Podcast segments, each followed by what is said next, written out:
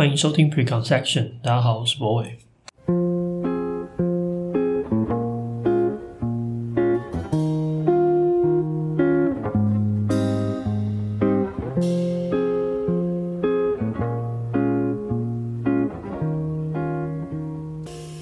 嗨，大家好，欢迎收听今天的节目。那首先就是，我觉得真的要很感谢大家的写信了，因为我跟大家解释一个情况哈，就是身为一个这个 podcaster，我我觉得与其说 podcaster，不如说就是我们在试图生产一些内容的人。那像我这种类型呢，就是我觉得。他会有一种困境，困境在于就是，其实说实在，就是我我可能现在已经做很多集，然后可能大家有些人从 Before Midnight 开始听到现在，好像聊了很多东西，但事实上这些这些想法或是这个我所谓的一些人生的偏见，其实是有极限的。所以其实从过去，我觉得 Before Midnight 跟这件事的结束跟这件事情有多多少少一点关系，就是嗯。其实过去我们能够谈的内容会越来越少，或者是说，因为这个主题谈过了，或者是讲过了，那它就会消，它就没有办法再谈嘛。应该说，它有一定程度上我谈不出新的东西，所以其实，呃，对我们这样子的呃内容创作者来说，真的很需要大家的回馈。然后这样子的回馈，我可以去诞生不同的角度，或是不同的思考的点，然后进而去把这个节目做得更久。毕竟就是，嗯，我不可能，我我觉得这这件事情也很难。就是目前有的这些东西，都是我们可能过去人生的一种累积的结果。当然，我不知道这个累积说多还是说少，或者是其实，嗯，这不重要。重点就是，我觉得它总是会有一个最后结，就是就有一天会被我讲完。但是，呃，透过你们写信给我这件事情。然后我觉得真正能够让这个节目继续做下去的是你们的支持，那非常感谢大家。然后这周我有收收到一些信，然后有一封信我觉得蛮厉害，就是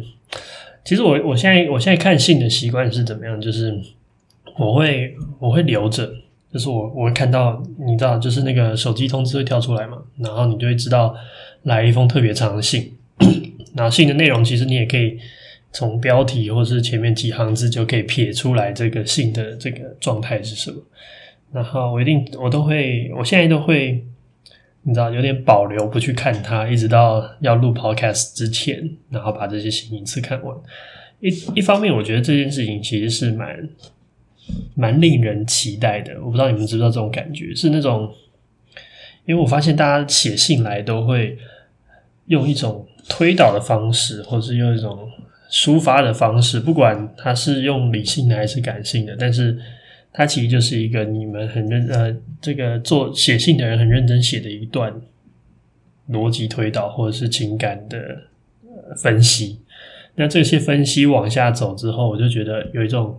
看的时候其实是一种蛮兴奋的感觉，因为你们会在其中去做一些选择或是一些判断，然后这个兴奋感不是不是那种变态那种感觉，就是。有一种我好像在看一个故事，然后透过你们推导的过程之后，一步一步往下走，然后往下走的，就是重点不是在于这个推导正不正确，而是在于你因为这样子选择这个岔路，这个岔路口你选择右边这条路之后，你往前走之后又遇到下一个岔路口，然后你又试图说服自己做的下一个选择，然后一直往下走那种感觉，好像可以看到一个故事最后能够走得非常非常远。然后这件事情就让我想到第一次，就是就第一集跟小光做 Before Midnight 的第一集，那个时候我们就讲到一个点，就是我们希望我们可以不要再太纠结于认错，就是我们如果觉得对方有道理，我们就以怎么样去找到一条，就是怎么样去找到一个比较成熟、有道理、有说服力的方式，而不是纠结于某一种。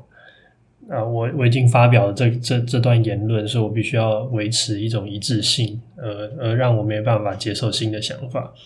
然后我觉得在看大家的信的时候，就有这种感觉，就是那个兴奋感来自于，就是我好像可以看到一个论点往下推展，然后往下想到别的地方。它甚至不需要是同一个论点上的东西，你知道吗？它有时候，呃，有时候它是一个在思考自己怎么样分析这件事情过程之中的一种。反省，然后这样子的反思让我觉得很精彩。对啊，就是这才是我很期待，或是我会我会觉得很有趣的一种讨论的方式。所以今天特别花一点时间来谢谢所有写信来的人。然后，哦，其实我也可以理解啊，就是大家可能写一封信要 CD 一阵子，就是毕竟这种这种信可能不是一个随随便便花一点时间就可以回复出来，要花一点时间整理思绪，但是。还是谢谢大家，然后我都会认真看信，然后我们就拉到这个节目里面来回复这些新的东西。那这周我觉得状况是这样，就是有一个呃，应该是姓洪，对，洪先生是吗？是洪先生吗？诶，不一定是洪先生，应该是洪小姐。哦，抱歉，我这边不是很好判断。但是他，我觉得他这封信写的蛮好的，就是他在回忆回应十九集的自信的那一集，跟红药丸跟蓝药丸那一集，然后我试图稍微简略一点，呃，大概状况是这样，就是，嗯、他他比较认知我们的世界是被感知出来的，他认为我们，呃。某定程度上感知出来是由各种认知组成的，所以我们认知这个呃这件事情是事实，那它就会成为事实的一部分。因为毕竟我们好像以目前以人类的能力，我们不一定有能力去真正的认识到这个世界。其实这个也蛮妙，这就大概就是哲学在呃中期对自我的一种反思，就是觉得就是哲学家大概进行到这个我们。早期在呃笛卡尔啊，或者是这个呃亚里士多德那个时候，他们觉得他们能够认认识世界。但是随着哲学的发展，你会发现后来的人开始检讨自己，其实根本就没有能力认识到这个世界。因为其实我们拥有认识这个世界的工具，呃，相对的非常局限。然后随着我们对这个世界的了解，我们更加不可能认为我们认知到的世界是是不是可以呃是不是准确的。对，所以我觉得这这是第一点。然后第二点就是，啊、我发现大部分，呃，也不是大部分啊，就是有部分的朋友们写信来之后，都对于吸毒这件事情，如果后果能够完全成为自己的责任，就没有问题。这件事情跟我想的蛮像。我不是鼓励大家吸毒，但是我觉得要讲的事情就是，我们好像没有办法站在一种相对高的道德点上面去指责。呃，当然前提就是所有的后果都不会造成他人的影响，这是他自就由一切都由他自由咎由自取的话，我觉得好像我们没有任何判断的标准来告诉大家说，比如说，呃，你完成一件有成就感的事情得到的快乐比。吸毒脑内啡分泌刺激所产生的这些快乐更高尚啊、哦！我觉得我这讲了一个非常政治不正确的言论，但是，但如果有点生气的朋友，大家思考一下我的问题。我的问题第一个条件是，他不会对自己以外的人造成任何伤害。换句话说，他自自愿选择的。然后其二呢，就是如果你要告诉我某一种快乐比较高尚，那你事实上呢，可能要告诉我的是，区分这些快乐的本质是什么，或是为什么这样子等级的快乐是比较高尚的。那这个高尚不能建立在他，比如说，呃，帮助了他人，或者是他，呃，他是一个呃更对这个世界友善的一种方式。我觉得，我觉得这不是我们要讨论的，应该说。大家可以理解我为什么把这件事情区分出来，原因是因为我们今天在讨论对一个个人而言，他到底有，如果你要讨论，如果你要试图区分一种比较高级的高尚的话，那我觉得他是我们现在的讨论范畴是在一个个人为主体的状况下，就是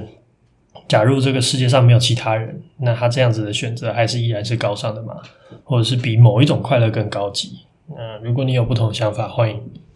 欢迎来信。不过截至目前为止啊，我是这么觉得，但是我还是觉得，比如说做一件事情有成就感的高级，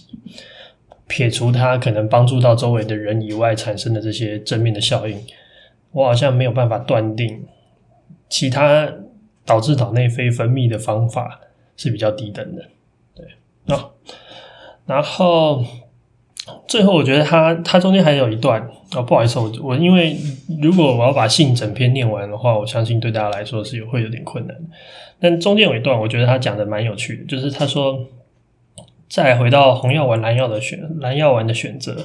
我认为有意识的时候选择虚拟世界，时间久了会空虚，毕竟毕竟认知是假的。而红药丸的世界虽然痛苦，但红药丸面红药丸本身的意义就在于真实。痛苦虽在，但是克服痛苦相较于快乐是存在的。蓝药丸只是一种逃避，逃避会让人很舒适，但一事无成。但如果蓝药丸的世界能创造红药丸的相较快乐呢？问号。或许有人真的不需要红药丸的世的世，红药丸世界的相的。相真真实感快乐，诶，这个字应该多的，不需要红药丸的真实感快乐呢？这题他没有办法想出答案。但我觉得这件事情是 让我觉得有趣，就是第一个我自己的感受是这样，就是如果我们在有意识的时候选择虚拟的世界，选择蓝药丸，然后其实过程之中我们意识到它是假的，然后有时候意识到假的这件事情，好像会让。这件事变得没有意义，或者是变得好像不酷了。然后我就在想，这件事情到底怎么发生的？就是我们为什么会觉得意识到假，或是我们发现一件事情它并不是真实，我们就突然降低对它的评价，或是降低对这件事情的重要性的评价？嗯，我我觉得某定程度上还是大部分的人认为真实是比较重要的。然后，这个真实的重要性，其实某定程度上也在我们的社会里面一直在被剥夺。譬如说，像 有些线上游戏，呃，很多很疯这个痴迷的玩家，他其实愿意在现实生活中就过得，可能他更愿意花钱去买虚拟的装备，大于他可能拥有改善他的现实生活中的某些生活条件。原因也很简单，因为某定程度上对他来说。那个虚拟的世界比较像是真实，那这种真实的建立可能来自于什么？就是它可能来自于一种，比如说他跟在上面有一些战友的情感上的连接，或者他确确实实收到一种可能人际关系的相处的一种感受，或者是他可能在上面得到一种他想象中更符合他理想的一种生活状态。然后他愿意沉醉在里面，所以其实我在想的事情是，呃，虚假本身其实某定程度上还是绑定在于我们怎么认识为怎怎么认识什么是真实，就像 NFT 嘛，就是有些人可能觉得它就是一个 JPG 档嘛，那但是有些人也觉得它是非常真实的存在，所以对于他的这个判断，我的想法会变得比较像是，其实我觉得如果。红药丸回到现实本身的意义在于拥有确明确的真实，那这件事情对我来说好像也不一定能够成立，因为拥有呃蓝药丸本身的虚假也是一种认知的结果，而红药丸本身的真实也会是一种认知的结果，所以回到他前面的认定里面，我就会觉得好像某定程度上，我们既然没有能力分辨真假，那。我们到底能？我们到底要就剩余的事情是什么？就是如果红药丸跟蓝药丸，在某定程度上，它是一种我们意念选择何为真实的结果，亦或是我们甚至也没有办法客观的、准确的判断什什么为真实的前提的话，那是不是最后值得选的东西就是到底什么比较快乐？对，我觉得，我觉得其实。我们可以在这边先缓一下，因为我知道可能刚刚的有很多值得思考的点。但我今天应该说，我这几周想要讲的东西，其实就在刚刚那几句话里面。就是我一直以来都在思考一件事情，那这件事情坦白说，我也没有还还没有一个非常啊明确或者是正确的答案，或者是让我觉得很肯定的答案。就是我觉得很多时候我们其实没有办法分辨真实跟虚假，或者是分辨这件事情好像也没有那么有意义。譬如说，像我们认知中有非常多虚假的东西，它可能比真实的东西更切实的影响我们的生活。嗯，譬如说国家这个概念，或是民族这个概念，或者是呃我们认知中的这种货币的这种体系，它某定程度上都是一种我们共同认知的一种共识，而这个共识其实就是存在于我们想象之中的一个样态里面。那这样子的虚假，可能比呃桌上的一根叉子更影响我的生活的方方面面。因为譬如说，呃，乌克兰也是在民族主义的帮助之下，他拥有呃去对抗俄罗斯的一种决心或是意志。呃，我们所面对的很多生活上的琐事，其实也都是来自于这种。虚假建构出来的一种共识觉的结果，所以我其实一直以来都有一种感受是这样，就是真实的东西或者是虚假的东西，它好像没有那么有区分的价值，因为区分本身，第一个它不准确，就是你真的没有办法很好的认知到何谓客观真实。其二就是我们区分这个东西。并不代表虚假的东西影响你的生活比较少，甚至很多时候你会发现，虚假虚拟的东西反而影响你的生活是更重要、更大的比例。那这个时候，真正的问题就来了：一旦客观真实这件事情，或是我们嗯认知自己无法拥有。确认何为真实的一种能力的这个前提存在之后，那什么才是我们最后的目标？我觉得这个问题就会很很大。然后这个大的原因其实也很简单，就是呃，我们如果没有任何度量的东西来帮助我们。摸索或是探索这个世界，或是我们没有办法确定这个世界长什么样子，那最后我们会有一个方向去吗？还是最后事实上我们不会拥有一个很明确的轮廓的结果，然后来决定我们应该往哪走？好，其实对我来说，这个答案就是没有。然后。对我来说，最大的困扰是，那什么东西才是我值得我去追求的？换句话说，在我理解这个世界，或者我判断什么东西是重要，或者是什么东西是值得我牺牲的过程之中，我其实没有一个非常客观的条件。那最后回到这样子的选择或这样子的判断里面，那什么东西才是我能够放在这里这个天平里面当衡量标准的东西？所以我我为什么今天选了这封信来念？因为他最后他其实提到一个他的疑问，或者他他的一些困惑吧。我觉得我我用他的原话，他说：“ 世世界本身就是一体两面，没有任何事有可以有绝对值，所以常常思辨到最后没有答案，也不知道自己该信什么，信仰什么样的价值观，因为自己立下的价值观可以马上用自己的另外一个想法推翻掉。”这么一说，真的会有纯然信仰的观念吗？我觉得这个这个东西就是让我觉得很有趣，或是很很值得跟大家分享这封信的一个很重要的原因。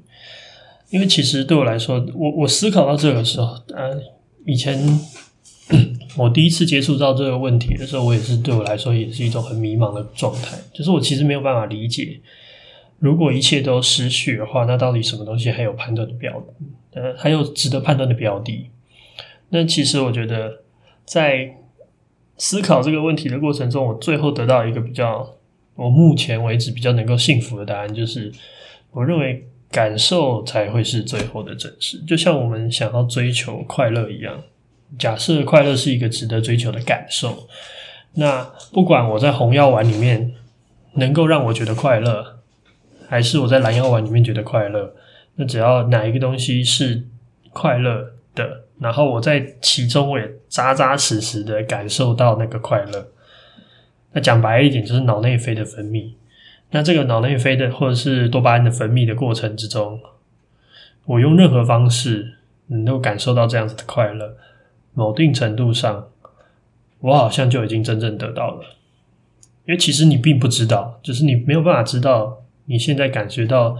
充满成就感的快乐，是不是你的脑袋正在被输送某一种化学药剂，让你误以为如此，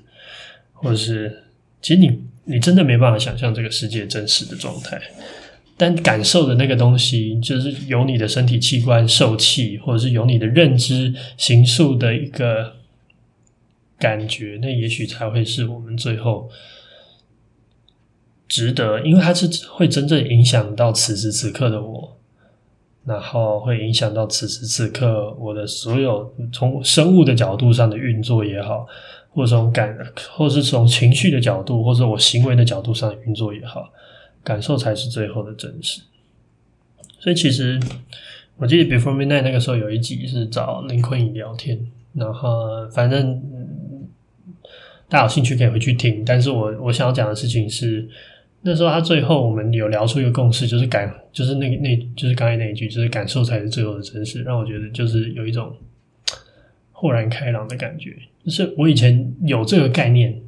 但是林坤颖那个时候是第二个认同这样子的概念的人，就是能够聊到那个状态，然后也同意这个东西是他愿意信奉为圭臬的东西。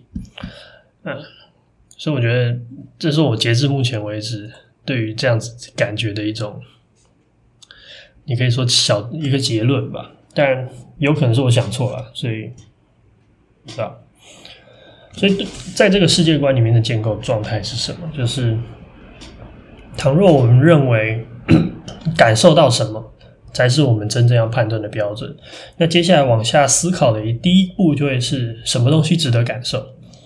那这件事情对我来说，就突然这个世界就炸开了，就是不是一个非常啊，譬如说像我们会觉得哦，我们要避免悲伤啊，或者是我们不要生气啊，或是要有一个快乐的心、幸福的感受等等等，这这件事情对我来说都不不 make sense，因为。我突我也没办法找到一个很值得呃很好好的标准，告诉我为什么难过并不值得被人惊艳，或者并不值得被人感受。因为其实有时候难过的这样子的情绪，或是撕心裂肺的这样的情绪，虽然它确实对我们来说是不舒服的，但是对我呃，但是我觉得感受或者经验那样子的不舒服的感觉。对我的人生，或者对我一种丰富性的搜集吧，我我觉得粗浅的讲来说的话，可能就是一种，我我好像有一个，我人生好像有一本书，然后这本书里面有各式各样的那个卡槽，然后这个卡槽里面就是我要纪念不同的情绪、不同的感觉，然后我就会收集越多越越来越多种不同的情绪，然后这些情绪就让我的人生有。你知道各式各样的高低起伏，各式各样的不同的状态，然后这件事情对我来说才是比较有意思的。就是我不想要当一个从一辈子从来就不知道困呃不知道难过的人，或是我我呃没有办法，我不觉得这样子的人生是一个比较比较幸福的状态，或者是幸福并不是一个。唯一的追求，有时候如果你能理解，嗯，有时候如果你能理理解呃林夕的词，或者是你能够明白某一首歌的那个悲伤是多悲伤，那也许也是一种很美妙的体验。当然，它可能会交换一些东西。然后其二就是，我也很相信一件事情，就是所有的感觉都是被比较出来的。当你体验过撕心裂肺之后，你才会知道什么叫做呃开心到极致，或是当一点点的，就是当你永远拥有的情绪都是好的或是正面的时候，其实你可能并没有办法品尝出那个正面最纯然或是最极致的味道。对，所以第一件事情就是这样，就是如果感受才是真实的话，那。对我来说，丰富感受的体验这件事情是是值得期待的，但我觉得我也不至于到一直去创造不同感受的体验。毕竟，第一个有其困难性，其二就是有时候也是蛮自讨苦吃的。但某定程度上，我能我我现在能够呃遵循的法则就是，我不我不去拒绝，或是不去躲避任何可能的情绪，然后这些情绪的发生对我来说都是一种收集跟品尝，然后我就让这个情绪在一定程度上淹没我，然后我我拥有这样子的经验对我来说，比受伤害更重要多了。对，这是第一件事。然后第二个就是，我觉得这件事情就某定程度上就是会影响我对理性这件事情的判断。就是如果最后感性是最后的依归，那理性就是成为服务感性的一个工具。所以换句话说，我觉得 一定程度上我会把这个世界做一种排列吧。就是我会觉得好的，呃，我讲一个最简单的概念，就是。对我来说，好的电影不一定要有很酷炫的拍摄技巧，或是很高级的视的镜头语言。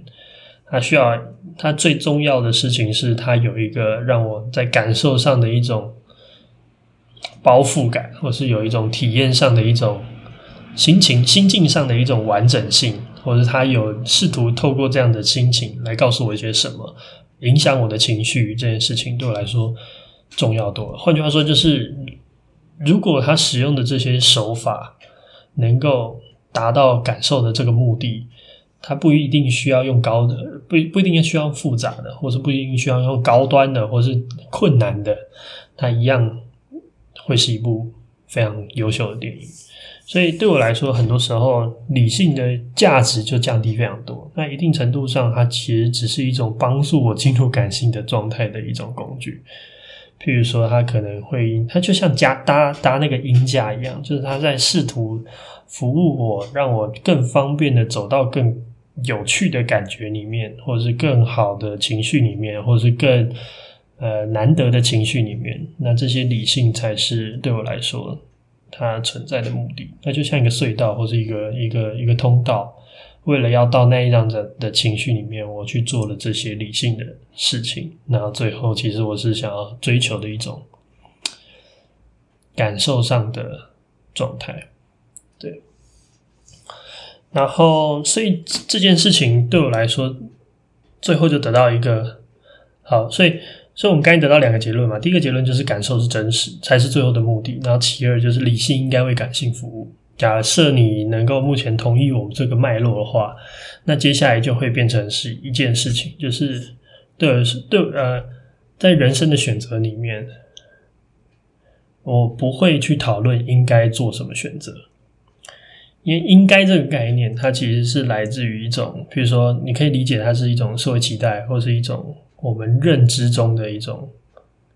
呃，理性的结果，应有应该这个词，就是我们想象中一个状态，然后我们理性的认知，然后它是被计算出来，就是比如说，我周围很多朋友在此时此刻多多少少都会结婚生子，那这样子的社会压力，或是那样子的状态，它产生的那种应该，对我来说，它其实是一种。呃，这个社会认为在此时此刻结婚生子是一个最合理，或者对他的人生规生呃规划最有 benefit 的一个状态。所以，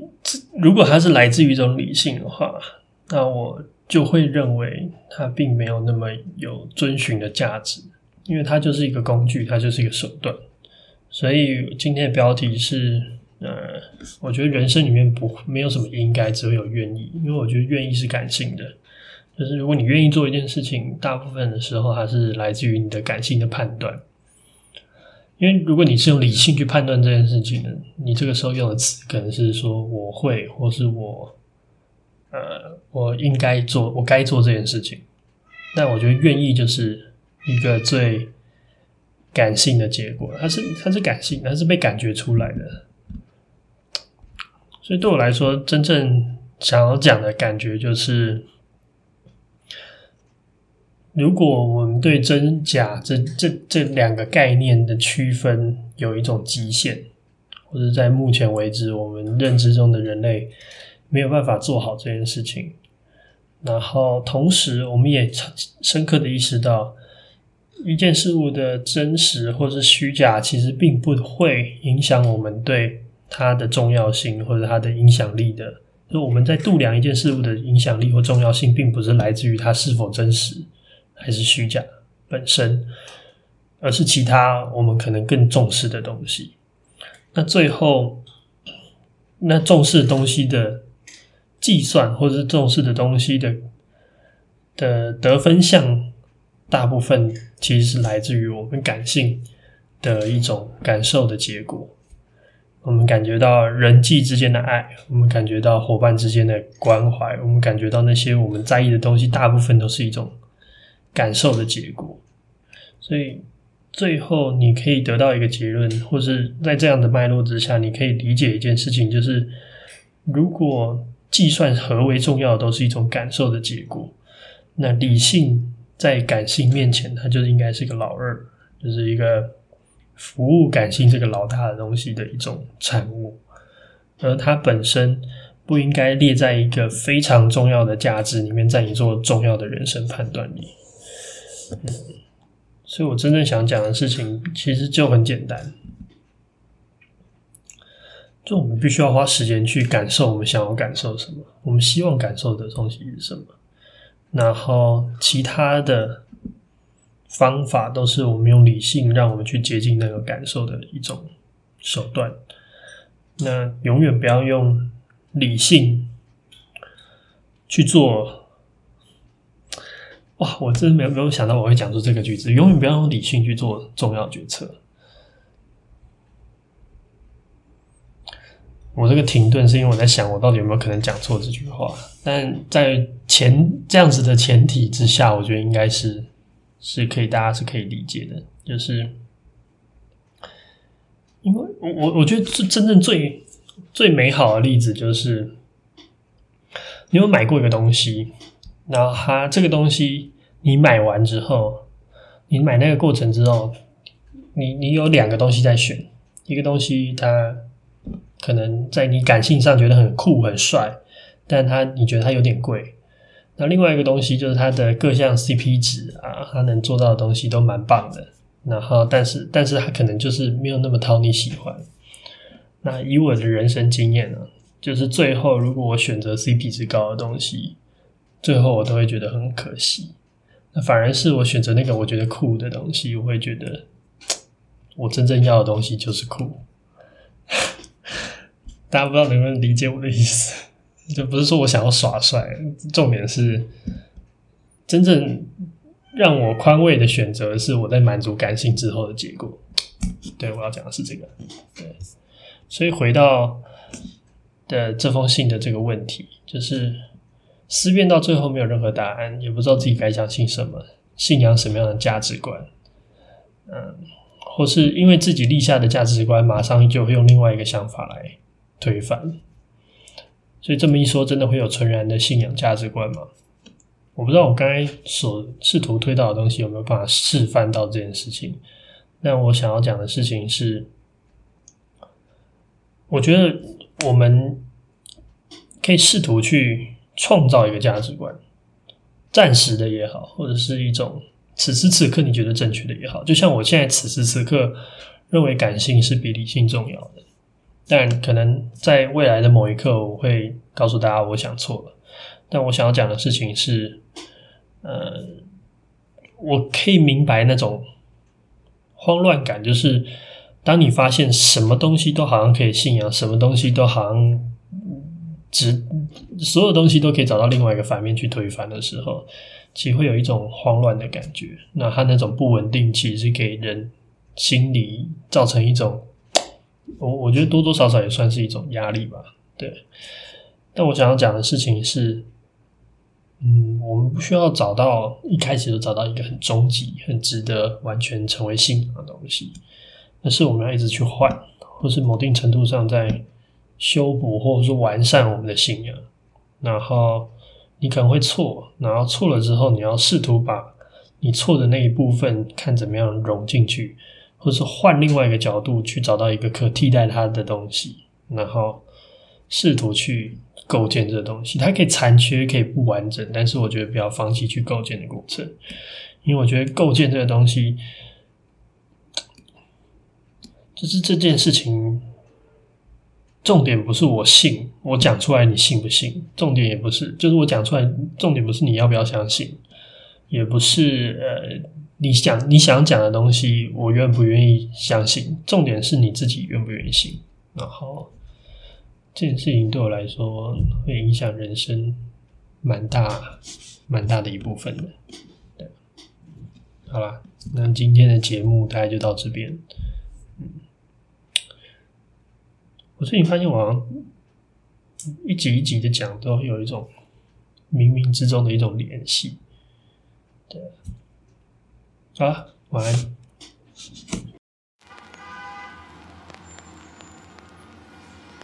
I heard about you long before we met. You're winsome and you're young, at least that's what they said. Underneath your glitter and your gold. You can't deny the fact that you are growing old. You have a thousand eyes that never fall asleep. Someday I will leave you when I've had enough of your beauty.